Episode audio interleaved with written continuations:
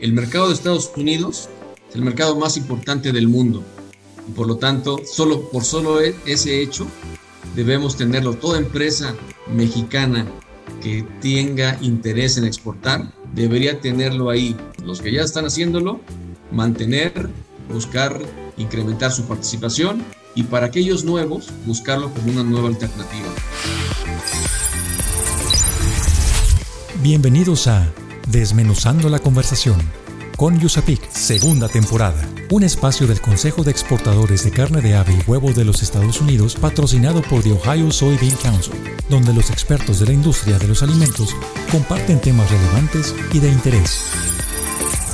Hola, ¿qué tal amigos? Bienvenidos sean todos ustedes a Desmenuzando la conversación con Yusapik.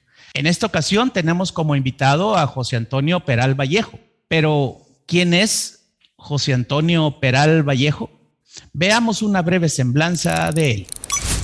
El maestro en ciencias José Antonio Peral Vallejo es CEO y cofundador de Mexpansión, con 33 años de experiencia en la promoción e inversión de negocios, alianzas estratégicas y la internacionalización de empresas en las regiones de Asia, Norteamérica y Europa. Es licenciado en Comercio Internacional y cuenta con dos maestrías en negocios internacionales y finanzas internacionales en Corea del Sur y Estados Unidos, así como diversos cursos en ITAM, TEC de Monterrey y la Harvard Business School. Pues ya estamos aquí de regreso. Bienvenido seas, José Antonio. Muchas gracias, Jaime. Muy contento de estar aquí con ustedes. Muchas gracias. Oye, pues el tema que nos ocupa hoy son el tema del comercio internacional en Norteamérica. Eh, ¿Qué me puedes decir sobre este tema? o sea, yo sé que es México, Estados Unidos y Canadá los que conformamos Norteamérica.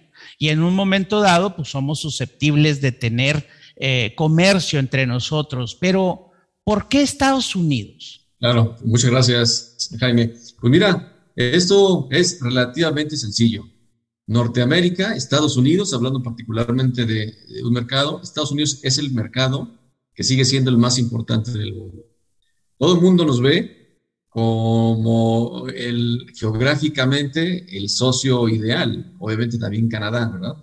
Pero todos quisieran estar en la ubicación geográfica que tiene México, sin lugar a dudas. Entonces, si hemos sido ya tradicionalmente el principal proveedor de Estados Unidos, pero también es cierto que otros mercados como el chino, pues ha estado también eh, luchando y haciendo su, trabajo y su labor y su promoción, precisamente porque todo el mundo le quiere vender a Estados Unidos. Me acuerdo por ahí algunos comentarios de empresas asiáticas que decían, oye, es que México está tan cerquita de Estados Unidos que quisiéramos estar donde está México. Y ahora sí han hecho un gran trabajo estando a 12 mil kilómetros de distancia. Entonces, el mensaje es, si estamos como una ante la puerta del mercado más importante del mundo, no debemos bajar la guardia y debemos seguir promoviendo para no solamente seguir y mantener el lugar número uno como proveedor de productos a ese mercado, sino además tratar de que la distancia con el segundo y tercer lugar se siga incrementando. Entonces, ¿qué tenemos que hacer? Pues seguir tocando. No hay que confiarnos de que estamos cerquitas, de que tenemos un TEMEC, de que, de que hay negocios por muchos años este, atrás con Estados Unidos. No, hay que hacer lo que todo el mundo está haciendo, seguir buscando e identificando oportunidades y seguir diciendo a Estados Unidos que México tiene productos de alta calidad y está listo para exportar productos de clase mundial. Excelente. Ahora, también eh, sabemos que el mercado hispano en Estados Unidos es importante. ¿Qué información hay que considerar sobre este punto, José Antonio? Con mucho gusto. Esa es una ventaja adicional y qué bueno que lo mencionas, Jaime. O sea, estamos hablando del mercado más importante del mundo como país Estados Unidos. Si habláramos y desmenuzáramos, ¿verdad? Desmenuzáramos. desmenuzáramos. por ejemplo, diríamos, California es, está entre los 10 más importantes países. Si California fuera un país, estaría entre los 10 más importantes del mundo. Y esto lo quiero usar como analogía para tu pregunta sobre el mercado hispano. El mercado hispano tiene alrededor de 60 millones de, consumidores, de personas, que si conformamos el, número de, de, personas y lo que gastan ellos anualmente, es el equivalente al, al consumo de México, país. Y es decir, que con 60 millones de hispanos en Estados Unidos, consumen lo mismo que 130 millones de mexicanos. Eso para que nos demos una idea del poder adquisitivo de ese mercado. Entonces, tenemos ventajas importantes adicionales a otros mercados asiáticos, etcétera. ¿Por qué? Pues porque hablan el idioma, porque tienen una, un origen mexicano o, latinoamericano, tienen raíces que los hacen ser consumidores, digamos, relativamente más sencillos por, esa, por ese eh, nexo cultural. No porque, no porque eh, puedan comprar lo que sea, no, no, no, sino porque tener ese, ese, ese nexo cultural con México o con Latinoamérica, incluyendo el idioma, hace más sencillo. Y todavía existe, por ejemplo, el concepto del mercado de la nostalgia. Pero vamos, imagínate que los productos mexicanos, eh, y hablando, por ejemplo, de pollo, pues no, no, no consumirían pollo por nostalgia o, productos derivados, ¿no? Porque eso no es así. Pero sí en la comida mexicana eh, o en la comida latina, en donde se utilizan condimentos, se utilizan ingredientes que, que hacen más sencillo la negociación para un exportador mexicano. Entonces, adicional a estar a las puertas del mercado más importante del mundo, tenemos 60 millones de latinos que hablan nuestro idioma, que eh, conocen las tradiciones y que de alguna manera están vinculados con esa nostalgia de comprar el producto que, que consumían ¿no? sus, sus, sus, padres o sus abuelos cuando vivían en México o en otros países latinoamericanos. Entonces, eh, en conclusión, pues Estados Unidos es el segundo país con más hispanoparlantes del mundo. Eh, es el grupo étnico, los hispanos, más influyente en los Estados Unidos y no cabe duda que en el futuro veremos seguramente eh, una representación de este segmento incluido en la, en la Casa Blanca. Y el, español es la lengua no oficial más hablada, es decir, la que más se utiliza, no, no siendo una, una, lengua oficial de, de habla en los Estados Unidos. Entonces, por estos elementos y más, nos hace mucho más sencillo el que podamos hacer negocios. Ha, habido, y lo doy como un, dato, pues si quieres, curioso, muchos exportadores, por ejemplo, de Tailandia, de Filipinas, de Vietnam, están siendo muy activos vendiendo comida mexicana en los Estados Unidos, hecha en Filipinas, en Vietnam, en Indonesia. ¿Por qué? Porque se dieron cuenta de que es un gran negocio los alimentos mexicanos o latinos. Entonces, si ellos lo están haciendo, ¿por qué nosotros no debemos incrementar nuestra participación? De ahí la importancia de que no solamente pongamos atención en mercados, eh, digamos, eh, diferentes para México, sino que además no descuidemos el mercado más importante del mundo. Perfecto. Oye, qué interesante. Entonces, son, o sea, las razones por lo que estoy escuchándote es, son muchos latinos que están en la Unión Americana, en Estados Unidos específicamente. Primero. Segundo, el idioma. Tercero, lo que es la parte de la nostalgia, y esa estoy de acuerdo contigo, cuando he tenido oportunidad de viajar a Estados Unidos por más de tres, cuatro días, al poco la comida como que ya no sabe igual, o sea, como que empiezas a extrañar la que dejaste en casa, ¿no?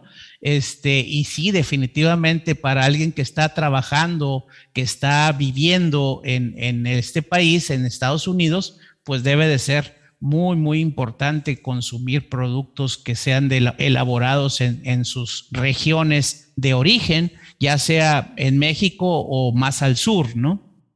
Es correcto. De hecho, otros datos interesantes que, que, que, podemos mencionar es la edad promedio, que también es muy importante tener. La edad promedio del consumidor hispano en los Estados Unidos es de 29.8 años. En, en, México, claro, en México es de 27 la media. somos un país todavía joven, ¿no? Y bueno, yo también incluyo. Oye, qué interesante. Lo interesante es que que si ellos, por ejemplo, hablando de los hispanos en Estados Unidos, hay una expectativa de vida de 78.8 años, quiere decir que los años de poder de compra de ese consumidor hispano es de 53 años. Quiere decir que es un consumidor que tiene un ingreso importante, que, tiene, eh, que tiene deseos de comprar productos, digamos, eh, de los que conoce o de lo que su familia sabe, y que además pues tiene muchos años de vida, digamos, eh, en donde es un consumidor eh, importante. Entonces, eso es, eso es fundamental, son datos importantes de tener en cuenta precisamente para, pues... Para voltear a ver a Estados Unidos. Claro, ahora digo, esa es una parte, son 60 millones de hispanos, pero bueno, pues está todo el mercado eh, en, los Estados Unidos como el, el receptor. Si tienes productos muy, muy tradicionales, pues sí, a lo mejor entrarás con esos 60 millones, pero para ir al mainstream, como, como llaman los norteamericanos, pues tienes el mercado para ti. Y tienes también, y lo platicaremos posteriormente, pues, tienes otras ventajas, por ejemplo, el TEME, ¿no? Que puedes, a diferencia de otros países que no tienen un acuerdo con Estados Unidos, puedes entrar sin aranceles. Y eso pues te da 5, 10 o 15 o 20% de diferencial comparado vis a vis con otro país. Con alguien que, tiene que pagar. Y que tiene que pagar ese arancel para poder hacer llegar sus productos al mismo mercado en el que tú tienes esas ventajas que hay que, que, hay que sin duda aprovechar al máximo. Muy bien. Muy bien, José Antonio. Dame un minutito y ahorita regresamos. Vamos a, a, unos mensajes de nuestros patrocinadores. Síguenos en redes sociales como Usapic Latam para que te enteres de nuestros eventos y las actividades que realizamos. Usapic se escribe U-S-A-P-E-C. Usapic Latam. Según el Compendio 2022 de la Unión Nacional de Avicultores, se pronostica para 2022 que la producción de huevo tenga un crecimiento de 4.6%, con un volumen de 3.15 millones de toneladas de huevo. En Desmenuzando la conversación con Yusapic, la información aporta valor. Mito. La materia prima es lo único que quieren en Estados Unidos. Continuamos con este interesante tema. Estamos desmenuzando la conversación con Yusapic. Oye, Antonio, ¿cómo es posible que la materia prima sea lo único que quieren en Estados Unidos? ¿Es cierto esto? Pues mira, Jaime, la verdad es que desde hace mucho tiempo, sobre todo mucho tiempo atrás, sí efectivamente el tema era de los países de mayor desarrollo económico relativo, era buscar proveedores de materias primas, porque ellos transformaban todo en su industria y eso provocaba pues un mayor crecimiento.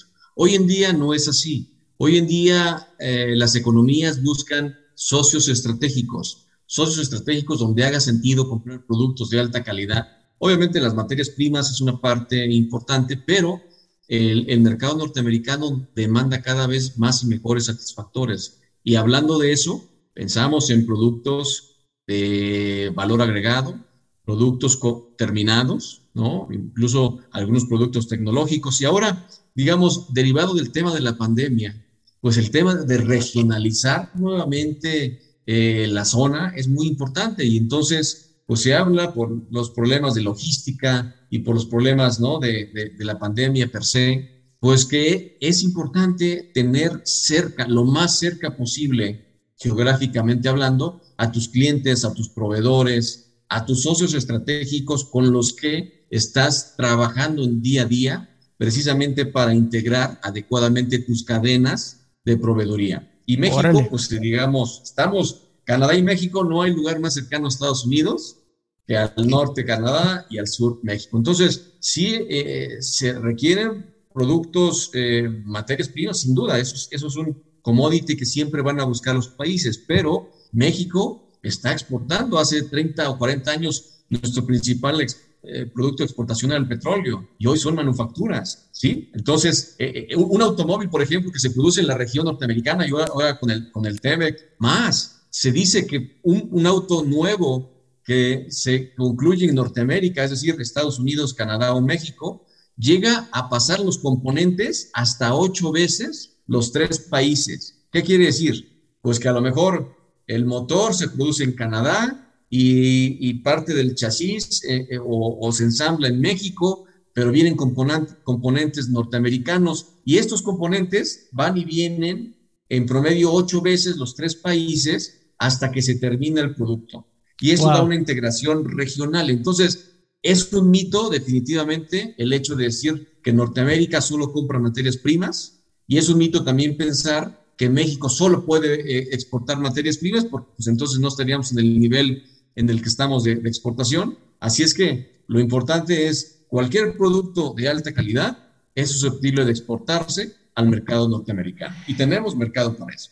Muchas gracias por la aclaración. Y esto me lleva a otra pregunta, Toño. ¿Cuáles son las tendencias del mercado en relación con la carne de ave? O sea, yo sé que la carne de ave mexicana no se puede exportar a varios países por el tema de sanidad, pero los productos terminados de ave, en este caso, ¿qué tan susceptibles son de entrar a los mercados y si hay tendencia en ello?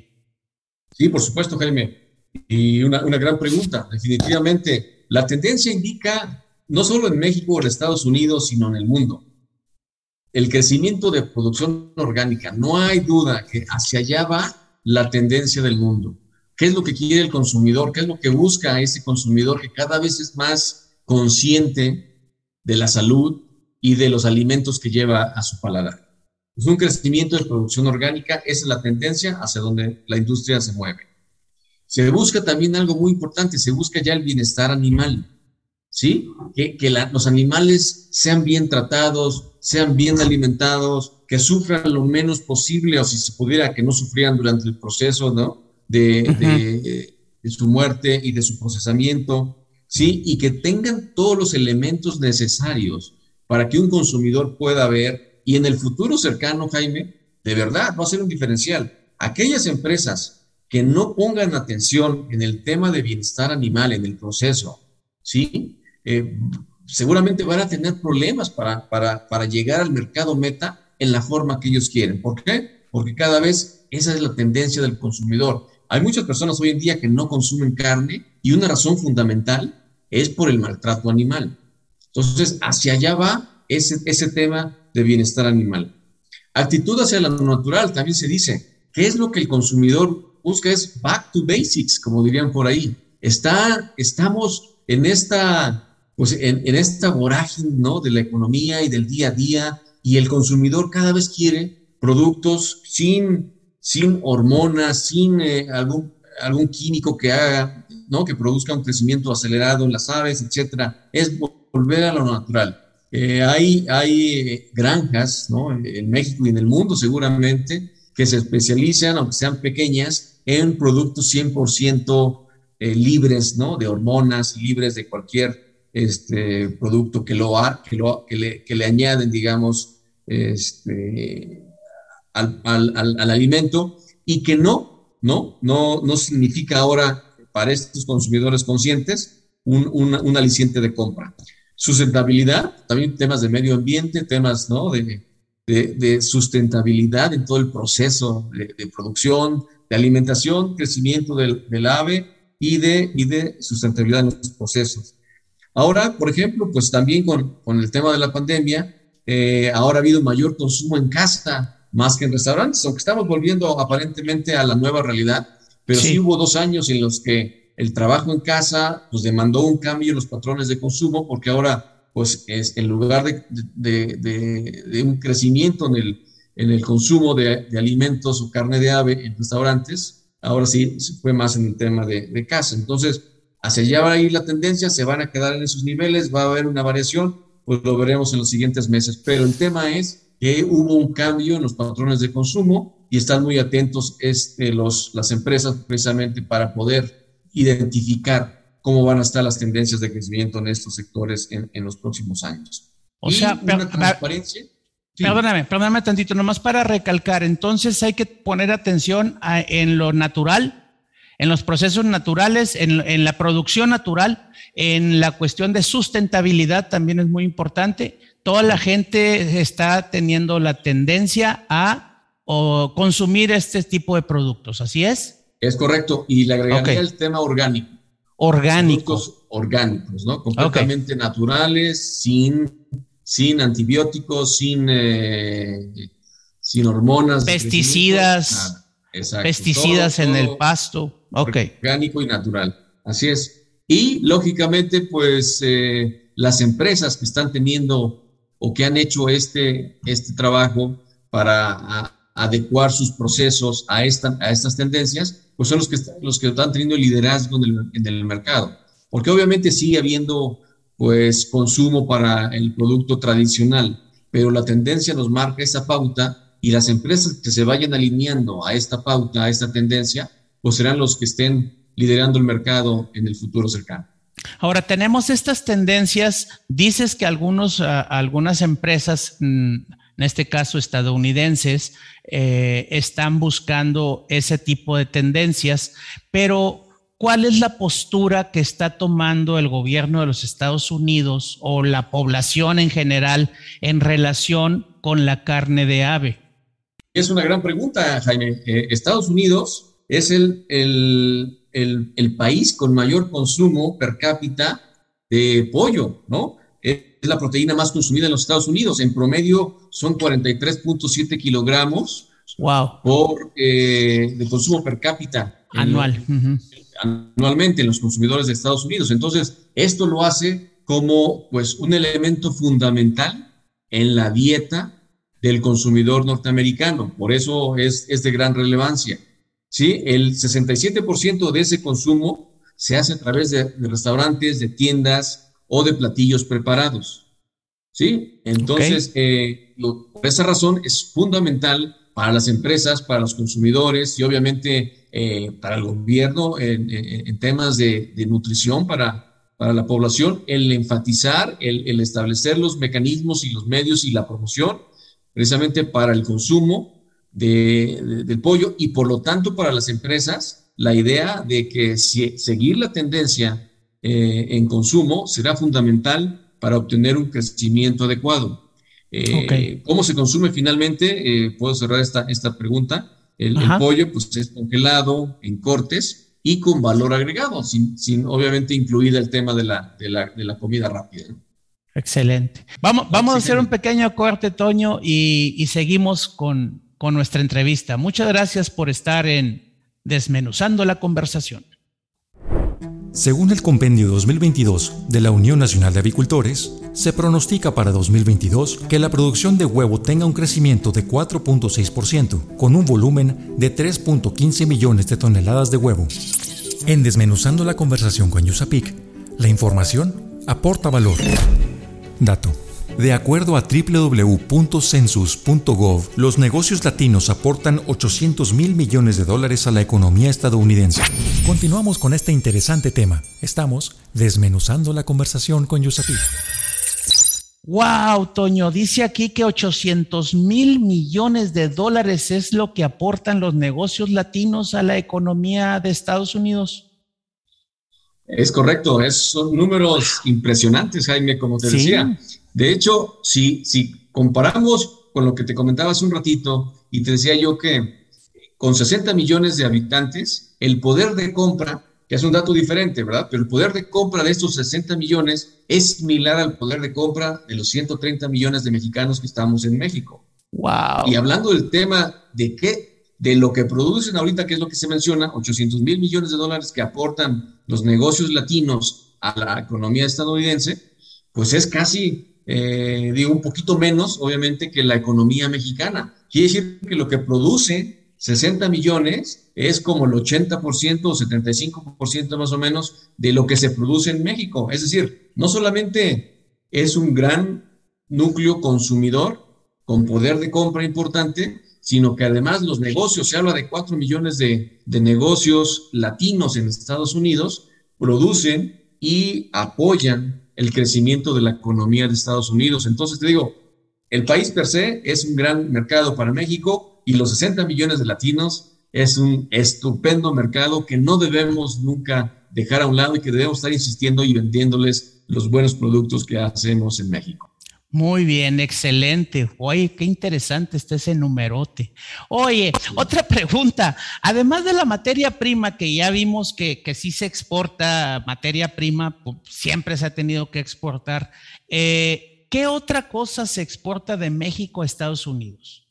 Mira, exportamos una gran cantidad de productos, pero hablando, digamos, de, de los más representativos, pues hablamos de vehículos, de máquinas eléctricas, de máquinas y computadoras, combustibles minerales y, por supuesto, alimentos, muchos alimentos. Ok. ¿Qué tan fácil es hacer ese tipo de exportaciones, vamos a decir así. O sea, tú que estás en el negocio de expansión, has de haber visto un montón de, de situaciones. O sea, ¿qué tan complicado qué tan fácil es para un emprendedor mexicano o latino exportar sus productos terminados a Estados Unidos? Fíjate que te diría lo siguiente, Jaime. El, mercado más grande del mundo, que también demanda pues, una gran calidad y que tienes que competir pues, con todos, ¿no? Porque es un mercado, el mercado del mundo, entonces pues hay competencia de cualquier, de cualquier geografía y de cualquier lugar. Entonces, por esta razón, tienes que ser una empresa pues que, que se comprometa y yo diría, es lo más importante. Primero, obviamente, que tengas productos de buena calidad y listos para exportarse. Eh, pero lo más importante es que hagas ese compromiso de exportación. Y te diría yo, en la, en la cadena de, exportación, hay empresas que, por ejemplo, exportan, pero no exportan.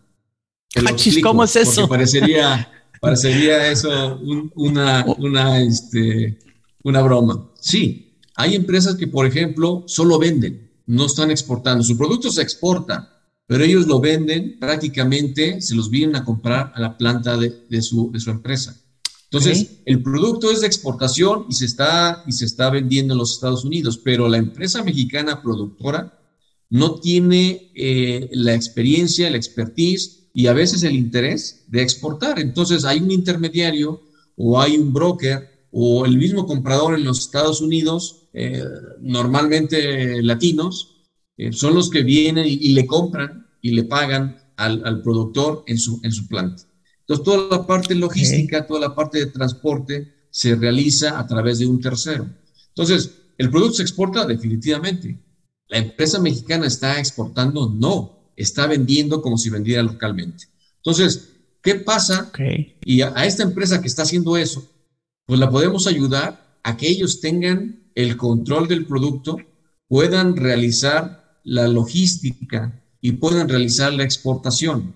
Y, te estoy, y me estoy yendo al caso más básico, digamos, de venta que puede fácilmente convertirse en exportación, ¿no? Y tener una, una mayor, digamos, participación, porque quitas ahí un elemento en la cadena que a veces es necesario, sí. A veces el broker, pues también tiene una función muy importante y, da un servicio adicional que permite que el negocio se dé. Pero muchas ocasiones, y sobre todo en ciertos productos, por ejemplo, frutas y vegetales frescos, a veces el tener una cantidad eh, diferente o varios intermediarios a la vez, lo único que hacen es encarecer el costo del producto y finalmente el productor, que es el que lleva, digamos, toda la responsabilidad, el tiempo y el trabajo eh, en la producción, es el que recibe menos. Entonces, tener una mayor participación en la cadena para exportar puede significar para una empresa mexicana el tener mejores ingresos, el poder planear adecuadamente mejor su crecimiento y lógicamente pues el crecer de forma adecuada. Entonces, esa digamos es, es, la parte básica. Habrá otras empresas que a lo mejor sí les, les falte un poco de, pues no solamente en la parte de logística, sino les falte el tener certificaciones, el tener, eh, el, tener algunas buenas prácticas perfectamente bien establecidas para que su producto sea exitoso, porque el mercado internacional, o en este caso el mercado de Estados Unidos, requiere de ciertas certificaciones, de ciertos procesos perfectamente claros para que eh, sea, eh, pues sea éxito el negocio. Y en esa parte también nosotros los podemos ayudar, no solo a la empresa que está lista y que solamente con el tema de capacitación, de saber negociar, de el que, el que pueda establecer el precio de exportación. Una empresa dice, oye, yo sé cuánto vale el producto puesto en mi, planta, más allá no lo sé. Pero si ya saben toda esta parte de producción, bueno, la expansión los puede ayudar, ¿sí? A que eh, esta, este conocimiento que no tienen lo puedan adquirir, ¿sí? Y sea más sencillo el hacer negocios y participar en ese proceso que también les puede dar beneficio a las empresas mexicanas. Entonces, pues sí, efectivamente hay muchas posibilidades. Hay, eh, si tenemos un producto bueno y lo más importante, si hay interés y como decimos, agarramos el toro por los cuernos y queremos exportar, de verdad, es una serie de pasos, de procedimientos, pero no está en chino. ¿no? Está, está, está en inglés, pero se puede. Y aquí estamos para eso precisamente. Y eh, el hecho de estar platicando con ustedes, este, Jaime, en ese sentido, y que puedas tú a través de tu red eh, diseminar estos comentarios, es muy bueno para que las empresas entiendan de verdad que, que querer es poder y exportarnos no, no es de verdad una serie de, de, procesos bien complicados. Complicado es producir y ya lo están haciendo las empresas. Y vender es relativamente sencillo, sí, sigues procedimientos, si te preparas y estás listo para cumplir los compromisos que asumas.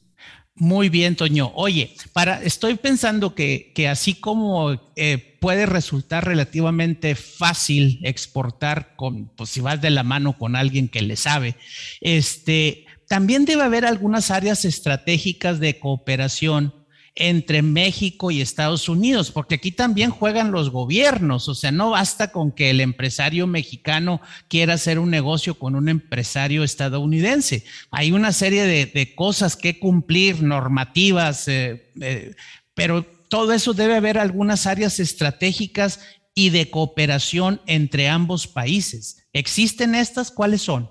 Exacto, sin lugar a dudas, Jaime y diste, eh, ahora sí que pusiste el dedo en la, en la llaga. En la llaga. Definitivamente, mira, eh, desde la parte política, pues somos socios estratégicos del TEME. Es decir, los gobiernos se pusieron de acuerdo, actualizaron el, el, acuerdo eh, NAFTA y ahora en TEMEC se, se siguen teniendo las bases precisamente para facilitar el comercio entre los socios, para no pagar aranceles, para tener medidas de, apoyo y de eh, facilitación del comercio entre los socios. Se ha determinado, y eso pues es básicamente por cada economía y su especialización, pues que, hace sentido es hacer negocios sin aranceles. Eso e, evita que los precios sean más altos y eso también nos da una ventaja importante, competitiva y comparativa con los países que no tienen un, tratado de libre comercio. Entonces, de la parte política, las, las bases están perfectamente establecidas.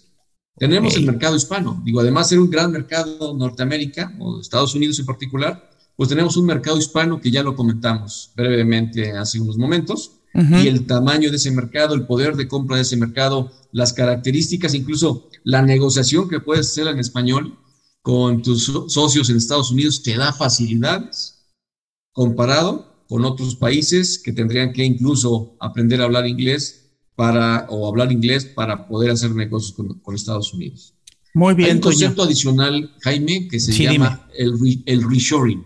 ¿Qué es reshoring? El concepto de buscar socios estratégicos cercanos, ¿sí? El cercano, la cercanía. Hablaba yo hace unas semanas con unos empresarios en Estados Unidos y me decían, yo la verdad ya no quiero tener mis proyectos en Asia, eh, por el tema de la, de la, pandemia, pero también los viajes. Si yo tengo que iniciar un nuevo proyecto y tengo que tener, eh, sea de producción, sea tecnológico, yo tengo que hacer un viaje y tengo que ir a India o tengo que ir a China o a donde sea en Asia.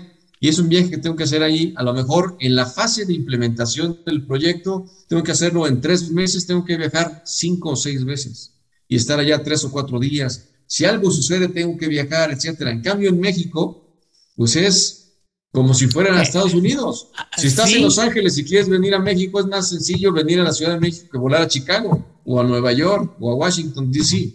Entonces, México es parte de, del Near Shore, ¿no? De, la cercanía con Estados Unidos. Y eso es muy importante. Ahora con la logística, que vemos barcos y barcos detenidos en puertos chinos, y, esperando ¿no? a que la logística haga sentido, que puedan entrar y que puedan descargar o que puedan cargar. Pues mejor por carretera, ¿no?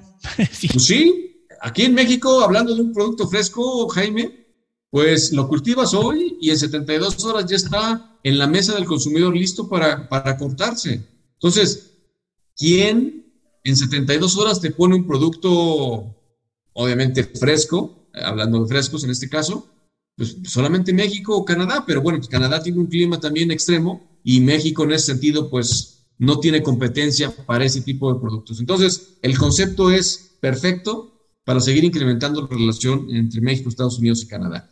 El tema de inversiones y alianzas estratégicas, ¿no? Se habla de que pues van a, van a regresar capitales que estaban en Asia eh, y, que, y que tenían el, el objetivo de producir para el mercado norteamericano. Ahora quieren estar cerca y estar aquí, a, dirían por ahí, a tiro de piedra. A tiro de piedra. A tiro de piedra, exactamente, estar a tres horas de vuelo, por si tienes que ir. Imagínate un producto, hablando de otro sector, un producto de moda, que a lo mejor ahorita viene, este, viene ahorita en, ya la, primavera, verano ya pasó, a lo mejor otoño, invierno, y tú preparas tus cálculos de acuerdo a lo que consideras por el tema de la pandemia y cómo está la situación. Y de repente es un boom de tus productos. Si lo tienes en Asia, no tienes capacidad de resurtir en una semana o dos a esta situación de moda que dio, un boom y que vendiste todo el, inventario. En México podrías hacerlo. Claro. ¿Por qué? Pues porque estás cercano, porque puedes actuar mucho más rápido, mucho más flexible, mucho más eficientemente. Entonces, digo que fue un ejemplo que no es del sector que estamos platicando, pero bueno, nos da la idea de que estar cercano, y venlo, y venlo tú, si tienes amigos que están cerca de ti y vas a una fiesta, pues dices, oye, sí, este, ah, perfecto, que salga tarde, pues rápido llego a casa. Si están a, dos horas, o si están mucho más lejos, lo piensas. piensas. El tráfico y, en fin. Entonces, así de sencillo con este ejemplo burdo, queremos decir que el hecho de la cercanía también implica oportunidades importantes. Y, y la parte de internacionalización de las empresas mexicanas que cada vez están buscando generar nuevos negocios y están cada vez también entendiendo la importancia de exportar. Y la, y la importancia de exportar radica sencillamente en el hecho de tener más clientes en el mercado, en el mercado mundial. No solamente quedarnos con los clientes en México, sino buscar nuestra internacionalización y en este caso en Estados Unidos, pues con todas las ventajas que ya vimos de cercanía, de poder de compra, de interés de comprar los productos mexicanos e incluso poder negociar en español, pues qué mejor para las empresas mexicanas que están iniciando sus negocios a exportar al importante mercado que es Estados Unidos. Ya estamos por concluir este, este podcast. Nada más si me gustaría tener contigo eh, o preguntarte, si tuviéramos que hacernos una idea de, cómo está esto de la comercialización o la exportación a los Estados Unidos, ¿cuáles son los tres tips o tres ideas que nos dejarías para quedarnos con ellas pensando y seguir tus, tu plática, seguir tu, tu consejo de exportar a Estados Unidos?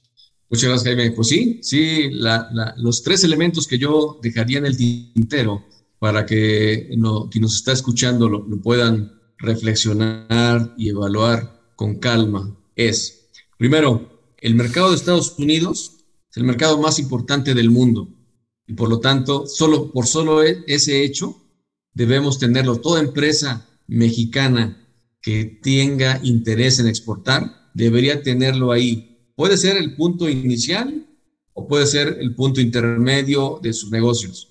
Pero eh, si hablamos que hay un mercado hispano que además puede provocar una negociación incluso en el mismo idioma, yo pensaría debe ser prioridad de exportación para todos los exportadores mexicanos. Los que ya están haciéndolo, mantener, buscar incrementar su participación y para aquellos nuevos, buscarlo como una nueva alternativa. Esa sería la, primera. Dos, el tema de regionalización. Hoy en día, los compradores en Estados Unidos que están importando bienes y servicios buscan regionalizar sus proveedores, es decir, ya no quieren depender de diversas latitudes, quieren tener lo más cercano posible a sus proveedores, que sean flexibles, que sean dinámicos, que sean eficientes, y que logísticamente también haga sentido. Cada vez el costo de logística se incrementa, por lo tanto, tener a tus proveedores cercanos es un, un, un, un must, como dirían los norteamericanos. Es una ventaja importante que están buscando los clientes en Estados Unidos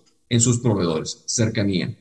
Y finalmente, el tercero, pues aprovechemos el TEMEC y el TEMEC nos da ventajas arancelarias importantes. Nos quita dependiendo del producto, 5, 10, 15 o 20% de arancel que otros competidores nuestros tienen que pagar para hacer que sus productos lleguen al mercado de Estados Unidos. Aprovechemos esa ventaja y hagamos entonces que eh, nuestro negocio de exportación sea un negocio rentable, nos permita crecer y tengamos mejores oportunidades para contratar personal y para seguir ampliando nuestros horizontes. Esas serían, digamos, así muy rápido, Jaime, las tres eh, ideas que dejaría para reflexionar a todos los que nos eh, amablemente nos escuchan y nos ven en esa ocasión.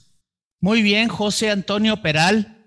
Eh, pues muchísimas gracias por todas estas comentarios, estos comentarios respecto al comercio exterior con los Estados Unidos. Ya no nos queda más que despedirnos de, este podcast. Muchísimas gracias, Toño, por, por habernos atendido. Eh, agradecemos a nuestros patrocinadores de Ohio Soybean Council y agradecemos a USAPIC por haber hecho realidad este podcast desmenuzando la conversación. Los invito a que se suscriban a, nuestro podcast Desmenuzando la conversación en todas las plataformas eh, y también les agradezco mucho la atención a este programa. Yo soy Jaime González, soy consultor de USAPIC. Nos vemos en la próxima. Hasta luego. Desmenuzando la conversación con USAPIC. Por esta emisión ha llegado a su fin. Te invitamos a que te suscribas a nuestro podcast, comenta lo que más te gustó en este capítulo y deja tus dudas para nuestros expertos. Estaremos atentos a resolverlas.